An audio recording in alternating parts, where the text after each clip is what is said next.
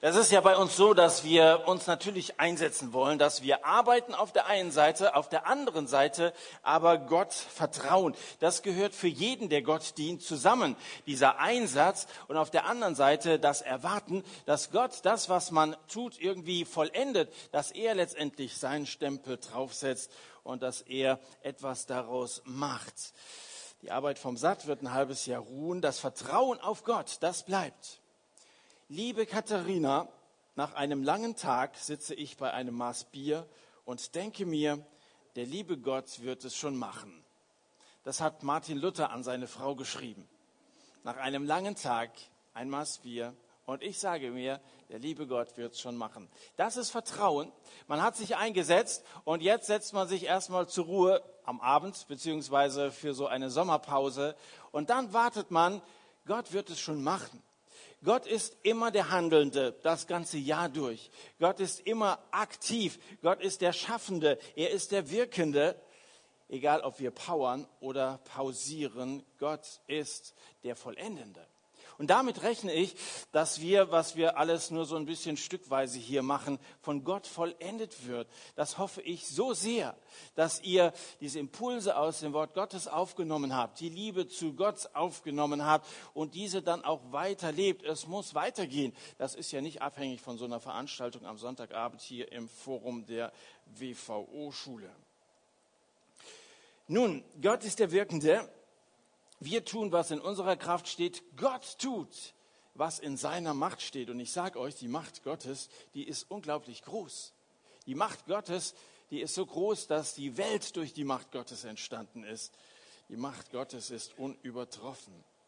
Und deswegen ist Glaube nicht eine Sache, die lässig macht, aber durchaus gelassen macht entspannt macht. Ich wünsche euch auch für diese Sommerzeit eine gewisse Entspannung in dem Sinne, dass ihr euer Vertrauen auf Gott setzt. Wir wollen uns ein bisschen ausruhen am Bach Besor. Das ist ein guter Erholungsort, weißt du. Nie gehört von Bach Besor. Du sagst, ich kenne Manderbach und Donsbach und Eibach. Besorbach nie gehört. Was ist Besorbach? Viele haben diesen Namen noch nie gehört aber ich möchte, dass ihr diesen Ort kennenlernt. Das Ereignis von Besor ist Balsam für müde Seelen. Wir sind ja noch im ersten Buch Samuel, wollen es heute Abend abschließen. Und ich möchte euch aus 1 Samuel Kapitel 13 ein paar Verse vorlesen. Habt ihr eure Bibel dabei? Lest mit. 1 Samuel Kapitel 30 von Vers 8 an, zunächst einmal bis Vers 10. Und David befragte den Herrn, soll ich dieser Schar nachjagen? Werde ich sie einholen? Und er sprach zu ihm, jage ihr nach und du wirst sie gewiss einholen und du wirst die Gefangenen ganz gewiss befreien.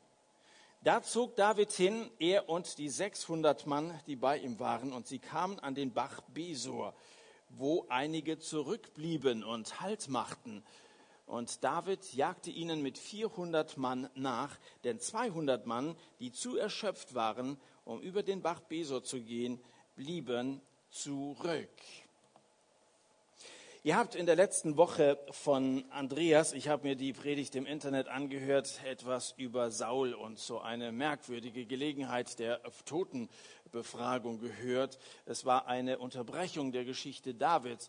Es ist eine gute Predigt. Wer sie nicht gehört hat, der sollte sie unbedingt nochmal nachhören.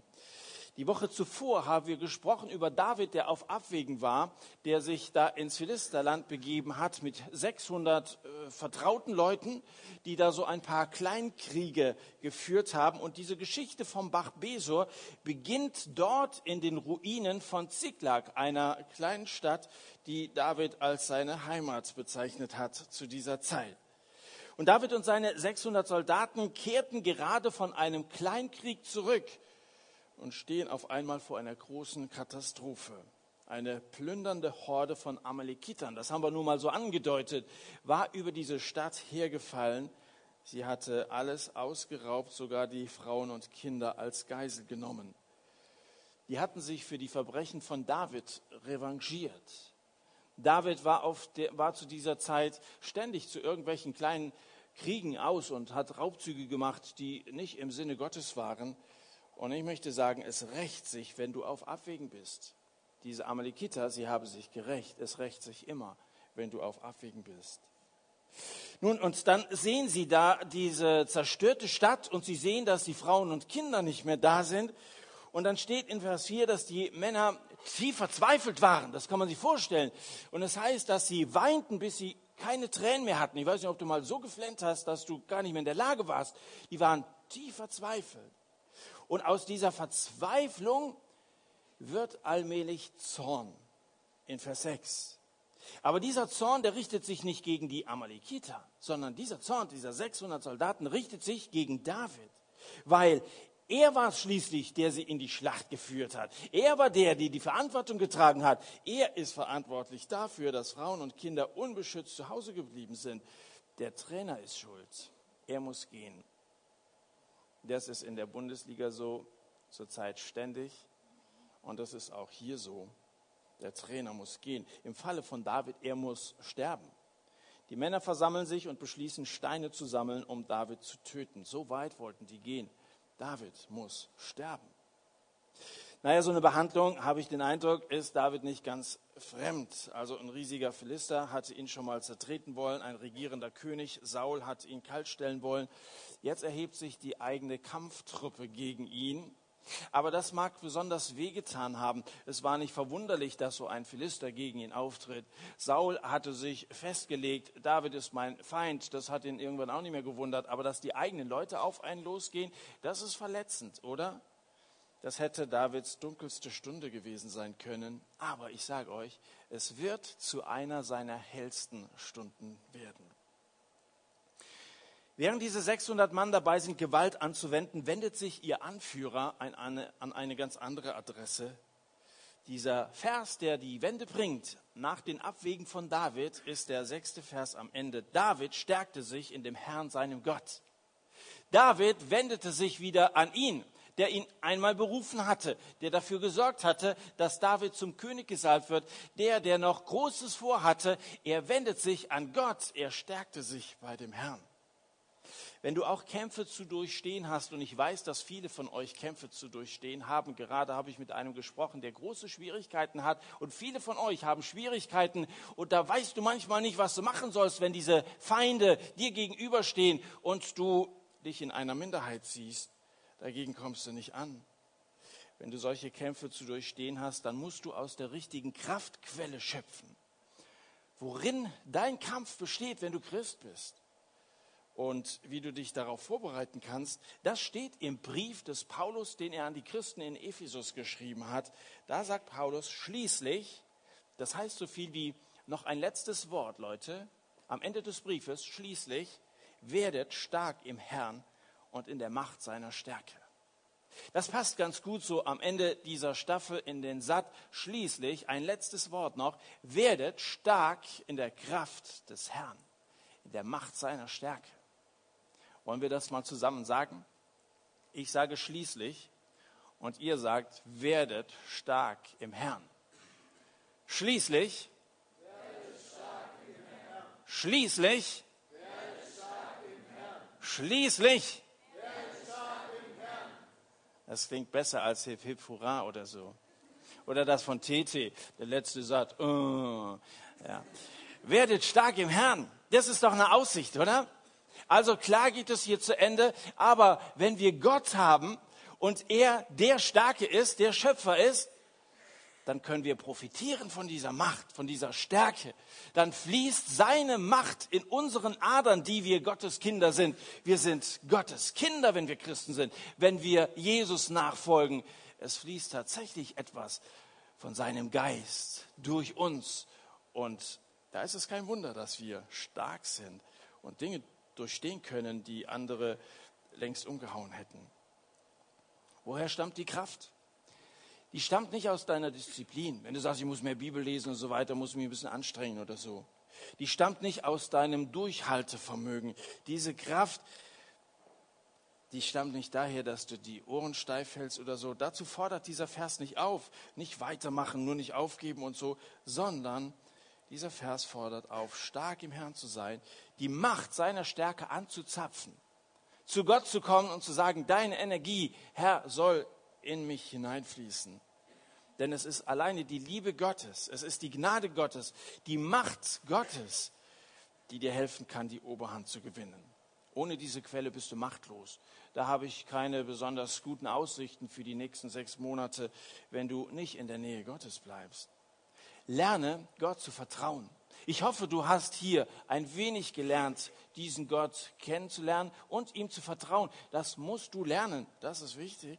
Denn wenn du dir so ein System von Unterstützern, zum Beispiel hier im SAT, hast du Leute kennengelernt, die triffst du jede Woche, vielleicht auch zwischendurch mal und so, wenn du dir so ein System aufgebaut hast, dann muss das noch lange nicht heißen, dass du dich alle Zeit auf die verlassen kannst. David hatte auch so ein System, 600 Leute. Wir freuen uns, wenn 400 kommen. Ja, viel mehr waren es bei David. Es waren Leute, die sich wirklich für ihn eingesetzt haben, aber auf einmal heben die Steine auf, wollen den bewerfen und naja, kaltblütig umbringen. Es muss nicht sein, dass du dich immer auf diese Leute verlassen kannst. Dein christlicher Glaube darf nie abhängig sein von anderen Christen. Der Satt geht in die Pause. Deine Freunde werden unter Umständen nicht immer freundlich zu dir sein. Deine Eltern werden dich vielleicht nicht immer verstehen. Und wenn keiner mehr helfen kann, dann tu, was David tut. Er wendet sich an Gott. Und dann stellt er Gott eine Frage, als wenn er mit einem Menschen reden würde, wie mit einem alten Freund. Er fragt, soll ich diese Räuberbande verfolgen? Werde ich die einholen? Und Gott antwortet, als wenn er mit einem Freund redet. Er sagt, ja, mach das, verfolge sie, du wirst sie einholen und du wirst die Gefangenen retten. Wenn ich so einen Spazier Gebetsspaziergang mache, und wenn ich Gott die Frage stelle, wo soll ich in dieser Predigt den Schwerpunkt legen? Was soll ich sagen am nächsten Sonntag oder bei einer anderen Gelegenheit? Geht es mir häufig so, dass wenn ich von diesem Spaziergang nach Hause komme, ich eine Antwort habe. Dass Gott mir was aufs Herz gelegt hat. Dass Gott tatsächlich gesagt hat, mach es so oder mach es so. Es ist echt gut, mit Gott zu reden. Er wendet sich an Gott. Er bekommt eine Anweisung rede auch du viel mit Gott und warte darauf, dass er redet. Manchmal vielleicht nicht im selben Moment, aber wachet und betet heißt es. Das heißt, passt auf, wo Gott auf eure Bitte antwortet. Wenn du morgens den Tag mit Gebet beginnst, dann wache den Tag über, pass auf, wo Gott auf deine Bitte antwortet. Er wird es bestimmt tun. Verfolge sie, sagt Gott. Und mit diesem Auftrag, den David jetzt seinen Männern weitergibt, wendet David den Zorn seiner Männer und lenkt ihn auf die wahren Feinde. Denn nicht er war der Feind. Und dann machen sie sich auf den Amalekitern hinterher. David weiß natürlich, dass seine Männer ein bisschen müde sind. Die Männer spüren immer noch die letzte Schlacht in ihren Knochen. Ihre Wut auf David ist auch noch nicht so ganz verraucht. Die wissen auch nicht, wo sie die Amalekiter finden sollen. Wenn es nicht um ihre Liebsten gegangen wäre, da hätten wahrscheinlich hätten die Männer aufgegeben. Aber es ging um etwas, um ihre Familien. Und tatsächlich 200 Mann geben auf. Das ist ein bisschen überraschend, oder? Dass 200 sagen, bis hierher und nicht weiter. Davids Trupp gelangt an diesen Bach, an diesen Bach Besor. Sie machen erst einmal alle eine Pause. Die Soldaten nehmen ein Bad, sie vergraben ihre zwei müden Füße im Schlamm, sie genießen drei Stunden Zerstreuung, sie strecken alle Viere von sich. Und als David aufsteht, sagen sie noch fünf Minuten. Und dann geht's weiter. Aber als dieser Befehl zum Aufbruch kommt, entscheiden 200, wir bleiben Zieht ohne uns weiter, sagen sie. Wie müde muss ein Mensch sein, um die Rettung der eigenen Familie abzublasen? Die waren wirklich fertig. Vielleicht geht es dir gerade so, dass du nicht mal mehr in der Lage bist, dich für die eigenen Leute einzusetzen. Dass du so am Rande deiner Kräfte bist, am Boden zerstört, dass gar nichts mehr geht. Du gehörst vielleicht zu einer Gemeinde, die Mitarbeiter in deiner Gemeinde oder die Mitarbeiter in deinem Jugendkreis sind manchmal so wie diese Soldaten. Mitarbeiter des SAT, die sechs Monate ziemlich anstrengende Arbeit hinter sich haben, sind manchmal so wie diese Soldaten. Das sind gute Leute, es sind gesegnete Leute und manchmal sind es müde Leute. Vor kurzem waren sie noch entschlossen, sind voranmarschiert, aber jetzt sind sie erschöpft, sie sind aufgerieben, sie sind ausgebrannt. Enttäuschung nimmt ihnen die Kraft. Ich komme gerade von einer zwölftägigen Evangelisation zurück. Wir haben zwölf Tage hintereinander das Wort Gottes gepredigt. Es kamen vereinzelte Fremde, aber nicht so viele, wie wir dachten. Und wir wissen nicht, dass sich jemand wirklich entschieden hat, sein Leben jetzt mit Jesus zu leben. Es sind einige sehr interessiert gewesen. Wir haben sehr gute Gespräche gehabt. Es war jemand, der in Malaysia zu Hause ist, in Luala äh, Lumpur äh, arbeitet, der jetzt nach Deutschland gekommen ist und der hier wesentliche Impulse mitbekommen hat und der nun das Evangelium dort weitergeben will. Es waren gute Erlebnisse, aber manche in der Gemeinde sind ein bisschen enttäuscht, weil sie sich mehr versprochen haben von einem zwölftägigen Einsatz. Vielleicht geht es dir auch so, dass du enttäuscht bist, vielleicht sogar enttäuscht von dir selber. Vielleicht ist es so eine Serie von Niederlagen. Vielleicht hast du Probleme in der Familie. Du hast Probleme in der Schule du hast falsche Entscheidungen getroffen und du weißt das. Alles das kann dich veranlassen, am Bach Besor sitzen zu bleiben.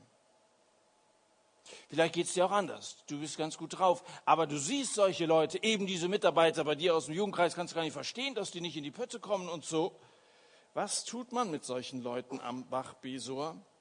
Ihnen mal so eine Stunde gönnen, aber dann die Minuten zählen? Hoffentlich geht es bald weiter oder ihnen mal den Marsch blasen oder mal in den Arsch treten oder was macht man mit denen? Oder macht man das, was David tut? David lässt diese Männer ausruhen. Er lässt sie einfach da. Ein Drittel seines ganzen Heeres ist okay, bleibt zurück, wir machen weiter. David und die verbleibenden 400 Krieger nehmen die Jagd wieder auf. Es treibt sie weit und weiter in die Wüste, wenn man nur wüsste, wo diese Amalekiter sich versteckt halten. Die haben einen ziemlich großen Vorsprung gehabt und hinterlassen keine Spuren. Aber dann, dann wird David wieder einmal überrascht. Und es ist immer so, dass wenn du dich für Gott einsetzt, dass es Überraschungen gibt und dass Gott bestätigt und dass Gott ermutigt. Sie sind auf der Jagd, so wie Gott gesagt hat, verfolgt sie und ihr werdet die Beute zurückholen. Und dann auf einmal beschenkt Gott eine Bestätigung, beschenkt Gott David mit einem sogenannten Päckchen, wie wir das hier schon mal genannt haben. Es gibt auf dem Weg eines Christen ständig irgendwelche Päckchen zu entdecken. Kleine Überraschungen, die Gott gibt.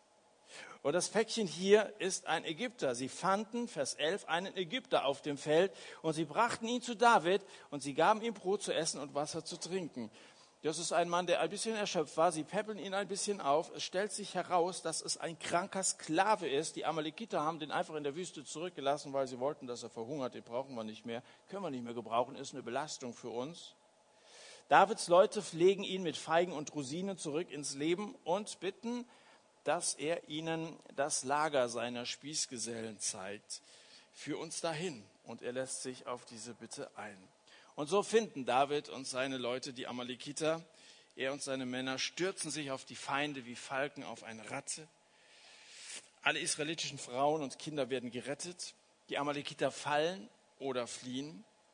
Und in Vers 20 heißt es, David nahm alle Schafe und alle Rinder und sie trieben sie vor dem anderen Vieh her und sagten, dies ist die Beute Davids. Sie haben die Familien befreit, sie haben die Feinde besiegt, sie haben eine Beute im Schlepptau und bringen sie nach Hause. Und es erinnert mich ein bisschen an Jesus, der gekommen ist, um eine Beute nach Hause zu bringen, um dem Feind die Beute zu entreißen. Und damit wird David mit einem Schlag vom Sündenbock zum Helden, um ihn ertönt begeistertes Gebrüll. Aber die eigentliche Beute, die kommt eigentlich noch versucht euch doch mal in die einzelnen Beteiligten, jetzt haben wir mal so grob die Geschichte gehört, versucht euch doch mal in die einzelnen Beteiligten hineinzuversetzen. Versetzt euch mal in die geretteten Frauen. Ja? Da bist du also aus deinem Heimatdorf gekidnappt worden, bist in die Wüste geschleppt worden. Da hast du um dein eigenes Leben gezittert, du hast um das Leben deiner Kinder gezittert. Selbstverständlich haben sie sich Sorgen gemacht, auch um ihre Kinder. Und dann an einem herrlichen Tag fallen die guten Jungs ins Lager der Feinde ein Starke Arme ziehen dich hoch und setzen sich zwischen die Höcke eines Kamels. Und dann dankst du Gott für die schnelle Eingreiftruppe. Und dann suchst du unter den Soldaten die Augen deines Ehemanns.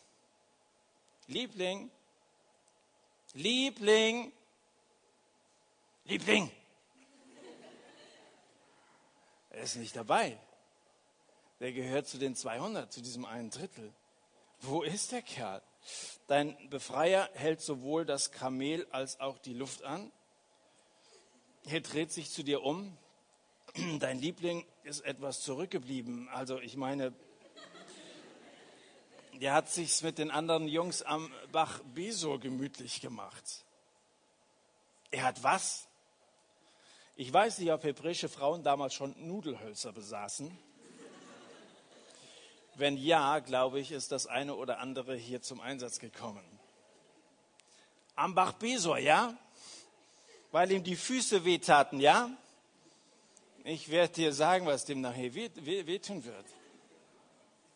Habe ich euch eigentlich schon mal erzählt, warum ich nicht verheiratet bin? Aber das ist ein anderes, anderes Thema.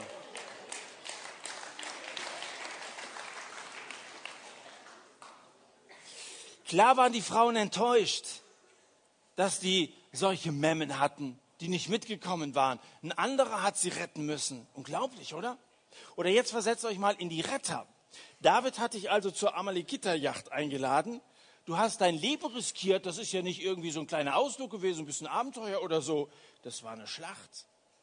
Die Operation hatte Erfolg. Du bist dann auf dem Weg zurück zum Bach Besor. Von weitem kannst du das Lager sehen und dann erblickst du diese 200 zurückgebliebenen Männer. Was denkst du da? Ihr Schmarotzer, oder? Du hast dich eingesetzt und die, die haben sich gut gehen lassen. Ja? Also kein Prediger dieser Welt würde wahrscheinlich in einem Gottesdienst aussprechen, was diese Männer vermutlich sonst noch gesagt und gedacht haben. Möchte ich gar nicht weitere Vokabeln anführen. Aber irgendwie kann man die auch verstehen. Du hast gekämpft und die haben geschlafen. Ja, du bist dem Feind entgegengetreten, die haben sich die Beine vertreten, die waren beim Masseur, die haben, haben abgehängt und bis in die Nacht Poker gespielt und so. Die haben sich gut gehen lassen. Und dann Vers 21 begrüßt David diese 200 und fragt, wie es ihnen geht. Wie es ihnen geht, fragt er tatsächlich. Guckt mal hin. Und dann platzt den 400 anderen natürlich der Kragen. Und dann Vers 22 am Ende sagen sie, weil die nicht mit uns gezogen sind, wollen wir ihnen von der Beute, die wir dem Feind entrissen haben, nichts geben, sondern jeder nehme seine Frau und seine Kinder, die können sie haben. Aber dann bitte, sie sollen es nehmen und sie sollen gehen, uns aus den Augen. Wir wollen mit denen nichts mehr zu tun haben. Die geretteten Frauen sind enttäuscht, die rettenden Männer sind entrüstet. Und was ist mit den 200, die da am Bach sitzen und sich immer noch die Füße kühlen? Jeder Wurm hat mehr Selbstachtung als die. Ist ja eine komische Situation, oder? Das ist ja sehr, sehr peinlich. Also ihre Manneswürde schmilzt wie Wachs in der Sonne dahin. Merkst du, was da für eine Spannung in der Luft liegt? Aus den hochkochenden Emotionen wird ein Hasscocktail gemixt. Und dieser Cocktail wird jetzt David, dem Anführer, überreicht. Der hat die Verantwortung, der muss entscheiden. Wow, nicht so einfach für David. Was macht David? Er schiebt den Cocktail zur Seite. Danke, ich trinke nicht. Macht es nicht so, meine Brüder, sagt er. Macht es nicht so mit dem, was der Herr uns gegeben hat. Er bringt Gott ins Gespräch. Wenn wir Sieg hatten, dann ist das nicht unser Verdienst, liebe Männer. Gott hat uns den Sieg gegeben. Macht es nicht so mit dem, was Gott uns geschenkt hat. Damit darf man großzügig sein. Er, Gott hat uns bewahrt. Er hat uns diese Schar, die über uns gekommen ist, in unsere Hand gegeben. Wer sollte in dieser Sache auf euch hören? Denn wie der Anteil dessen, der in den Kampf zieht, so soll auch der Anteil dessen sein, der beim Tross bleibt. Miteinander sollen sie es teilen. Das ist großzügig. Ähm, entschuldige, Boss, was heißt hier Tross? fragen einige von den 400. War das die Aufgabe der 200, beim Tross zu bleiben, sprich also auf das Lager aufzupassen? Eigentlich nicht. Eigentlich waren sie nur da geblieben, weil sie sich ein bisschen ausruhen wollten. Das war der Grund. Doch David nimmt ihre Entscheidung ernst und nimmt sie vor den anderen in Schutz. David David hat in seinem Leben oft Größe bewiesen, aber eine seiner nobelsten Taten, glaube ich, ist diese, von der wird relativ selten geredet. Er würdigt die müden Soldaten am Fluss, am Bach Besor. Er würdigt die müden Soldaten. Es ist nicht so, dass Christen zu Arbeitstieren berufen worden sind. dass du, wenn du Christ geworden bist, von Gott nur durch die Gegend gehetzt wirst und dann musst du dies und das und jenes tun, bis du nicht mehr kannst. Es gibt viele Christen, die sind völlig ausgebrannt, weil sie, glaube ich, zum Teil ein falsches Dienstverständnis haben oder weil sie versäumt haben, den Bach Besor aufzusuchen, sich auszuruhen, die Kraft bei Gott zu holen, so wie David das tat. Schließlich, ihr habt schon wieder vergessen, werdet stark im Herrn. Schließlich, na bitte. Vielleicht ärgert euch das auch ein bisschen. Du sagst, ich setze mich ein und jetzt spricht er denen, die sich da ausruhen wollen, auch noch gut zu. Ärgert dich das? Ärgerst du dich so wie der ältere Bruder des verlorenen Sohnes, der sagt, dieser Rumtreiber, der hat es nicht verdient? Die Geschichte vom verlorenen Sohn hat sie ein ganz schönes Ende genommen, aber dann dieser ältere Bruder, der ärgert sich. Ärgerst du dich so wie die Martha, die dient, die arbeitet, während Maria Jesus zu Füßen sitzt und die schönen Geschichten anhört und so? Und Jesus würdigt auch noch die Haltung von, äh, von Maria. Ärgerst du dich so wie die Arbeiter in diesem provozierenden Gleichnis, das Jesus erzählt, wo der Besitzer eines Weinbergs Tagelöhner für seine Lese einstellt? Die erste Truppe bestellte am Morgen, die zweite am Mittag, die dritte kurz vor Feierabend und die letzten, die kurz vor Feierabend eingestellt worden sind, bekommen ihren Lohn als erste und zwar einen ganzen Tagessatz. Wie ungerecht. Jesus möchte mit diesem Gleichnis sagen, Gott ist freundlich. Gott ist gut und er ist kein Sklaventreiber. Er zahlt mehr, als er zahlen müsste, viel mehr. Gott ist großzügig. Ärgerst du dich vielleicht, weil Gott gnädig ist? Ich weiß nicht, wie du reagiert hättest an der Stelle von Jesus oder wie du so eine Geschichte liest, als die Jünger im Garten Gethsemane schlafen. Das ist ja eine ähnliche Situation wie hier. Jesus ringt im Gebet mit seinem Vater und die Jünger, die schlafen, die, die hättest du wahrscheinlich fristlos entlassen. Ich hätte mir es auch überlegt, ob ich so Leute in meinem Team hier im Satt oder so haben wollte. Einige bauen die Stühle auf und andere schlafen. Gell? Da kannst du nicht gebrauchen zu Leute, oder? Aber weißt du, unsere Missgunst, sie wäre dann gerechtfertigt, wenn wir unsere Errettung, wenn wir unsere Anerkennung Gott gegenüber abhängig machten von unseren Leistungen. Aber unsere Anerkennung ist nicht abhängig von unseren Leistungen. Unsere Errettung ist nicht abhängig von uns, was wir tun. Das ist ein riesiges Missverständnis. Viele meinen, sie müssten etwas tun und arbeiten und müssten dienen und einen besonderen Einsatz zeigen und einen besonderen Verzicht zeigen und dann noch sich ein brillantes Bibelwissen aneignen, dass all diese eigenen Leistungen uns vor Gott angenehmer machen. Natürlich ist es gut, wenn man gutes Bibelwissen hat, aber deswegen gefällst du Gott nicht mehr und nicht weniger. Gott liebt dich unabhängig von deinen Leistungen. Gott liebt dich so, wie du bist. Deine Leistungen, die bringst du allenfalls aus Liebe Gott gegenüber, aber nicht als Beitrag zu deiner Errettung. Leistungen waren nie ähm, erforderlich zu unserer Errettung und sie werden es nie sein. Wir sind errettet aus Gnade. Und diese Errettung, das große Werk, das hat Jesus vollbracht, niemand sonst. Jesus ist dein David. Er kämpft, wo du nicht mehr kannst. Er geht, wo du nicht hingehen kannst. Schaut mal, ob ihr nicht Jesus auch in dieser Geschichte entdeckt. Jesus kommt überall in der Bibel vor, selbst da, wo er nicht vorkommt. David war in großer Bedrängnis, heißt es in Vers 6, denn das Volk sprach davon, ihn zu steinigen. Im Falle von Jesus wollten sie ihn nicht nur umbringen, sondern sie taten es auch. Kreuzige ihn, kreuzige ihn, haben sie geschrien. Das war das Ende von Jesus. 200 ließen David im Stich, Jesus ließen alle im Stich. Ganz allein stand er im Kampf vor diesen Mächten der Finsternis. Am Kreuz kämpft für uns der Mann mit der Dornenkrone und dann rief er, es ist vollbracht. Jesus hat gesiegt, alleine, ohne irgendwelche Unterstützung. David hat die Amalekiter besiegt, er hat ihnen den Raub abgejagt, Jesus ist in den Palast des Starken eingebrochen und hat ihm die Beute genommen. Jesaja, Kapitel Rettung. Der Kampf um sie wurde ohne ihr Zutun zwischen David und den Amalekitern ausgetragen. Der Kampf um dich ist ohne dich ausgefochten worden. zwischen Jesus und dem Teufel. Und Jesus siegte. Jesus hat gesiegt. Er hat's vollbracht. Trag dir das doch mal im Kalender ein. 22. April ist Karfreitag. Da starb Jesus für uns. Schreibst dir an Ostern am 24. April ein. Trag's dir doch mal ein. Jesus hat gesiegt. Ich kann mich auf ihn verlassen. Er ist der Sieger. Und aus diesem Sieg ist meine Errettung hervorgegangen und dann letztendlich auch die Kraft, aus der ich lebe.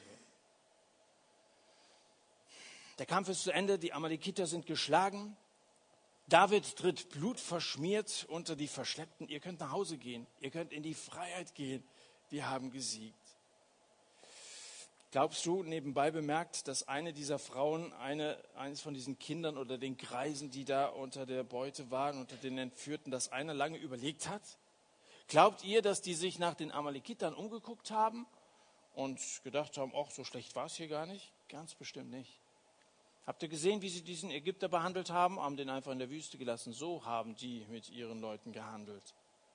Aber komisch, dass wir das oft tun. Unter uns tritt der Sohn Gottes blutverschmiert von seinem Kampf auf Golgatha. Und dann ruft er den Sieg aus. Er ruft die Freiheit über dich aus. Er sagt, wenn du mir glaubst, wenn du mir vertraust, du bist frei. Du kannst nach Hause gehen. Du kannst in das Vaterhaus Gottes kommen. Und was machen wir? Viele von uns dienen weiter dem Feind, bleiben sozusagen unter den Amalekitern, dienen den Leidenschaften dieser Welt. Manche von euch suchen nach Freiheit, aber sucht die Freiheit nicht bei Jesus. Er hat uns befreit. Er will dich befreien von allem Druck, von allem, was dein Leben ruinieren will. Er ist Sieger. Dies ist die Beute Davids. Es ist die Beute von Jesus. Gehörst du zu dieser Beute dazu, die er seinem Vater entgegenführt? Ich habe sie befreit. Ich habe sie befreit. Und wenn du frei bist, dann lebe in dieser Freiheit.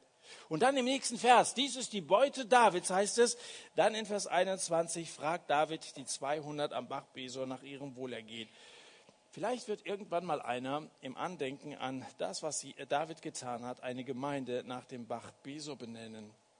Ist das nicht genau das, was eine Gemeinde sein sollte? ein Ort für Soldaten, die wieder zu Kräften kommen müssen? Liebe Leute, ihr braucht eine Gemeinde. Auch in den nächsten sechs Monaten. Du brauchst ein Zuhause, eine Gemeinde, da, wo du auftanken kannst, da, wo du weiterhin das Wort Gottes hörst, da, wo sich Christen weiterhin einander ermutigen. Es ist so wichtig, dass du ein geistliches Zuhause hast. Begib dich an den Bach Besor. Fühlst du dich müde? Zu müde, um zu kämpfen, zu fertig, um weiter zu marschieren? Während andere Siege einfahren, sitzen die Ausgepowerten am Bach Besor. Ist übrigens nicht nur eine Sache von kleinen Mädchen. Ja, die können nicht mehr, müssen wir sitzen lassen. Es ist nicht nur eine Sache von alten Leuten, die nicht mehr so können. In Jesaja 40 steht, Jünglinge ermüden und ermatten. Junge Männer strauchen und stürzen. Aber die auf den Herrn hoffen, gewinnen neue Kraft. Schließlich, schließlich ja Mensch, nochmal, schließlich nehmt das mit, ja? Wenn ihr müde Männer seid, müde Mädchen seid oder müde Memmen seid, ihr werdet stark im Herrn. Müde Männer straucheln, sie fallen hin, aber sie kriegen neue Kraft, wenn sie auf Gott hoffen, auf ihn vertrauen. Nochmal, dein Einsatz macht dich nicht stark. Es geht hier nicht um einen Appell, du musst durchziehen und du musst fleißig dranbleiben. Du wirst wahrscheinlich scheitern, aber wenn du dich auf ihn verlässt, wenn du bei Jesus ruhst, zur Ruhe kommst, dann bekommst du Kraft ganz von alleine. Die auf den Herrn vertrauen, gewinnen neue Kraft. Wenn du zu den Erschöpften gehörst, dann sollst du das wissen. Es ist in Ordnung, eine solche Pause bei Jesus einzu, einzulegen.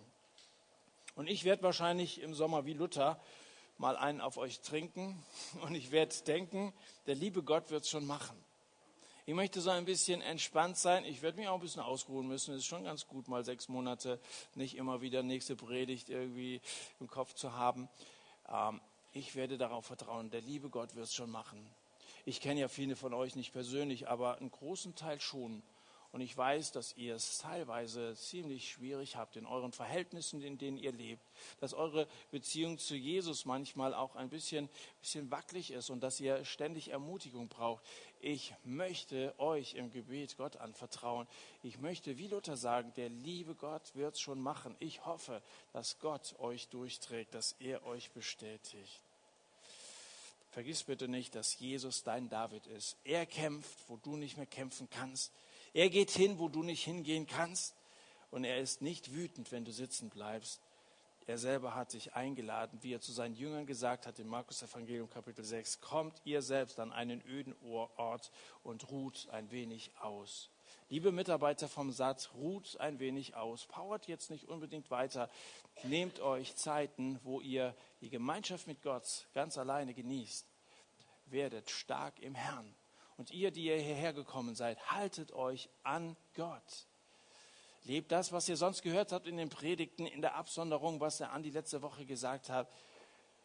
Geratet nicht auf Abwägen, wie wir gesagt haben. Hört euch vielleicht auch die eine oder andere Predigt aus dem Internet nochmal an. Lasst euch ermutigen. Schließt ihr euch unbedingt eine Gemeinde an. Aber noch wichtiger, schließt euch Jesus an. Und wenn ihr da angeschlossen seid, dann kommt diese Kraft, der Heilige Geist in euch. Und dann seid ihr in der Lage, diese sechs Monate gut zu überstehen. Ich möchte für euch beten.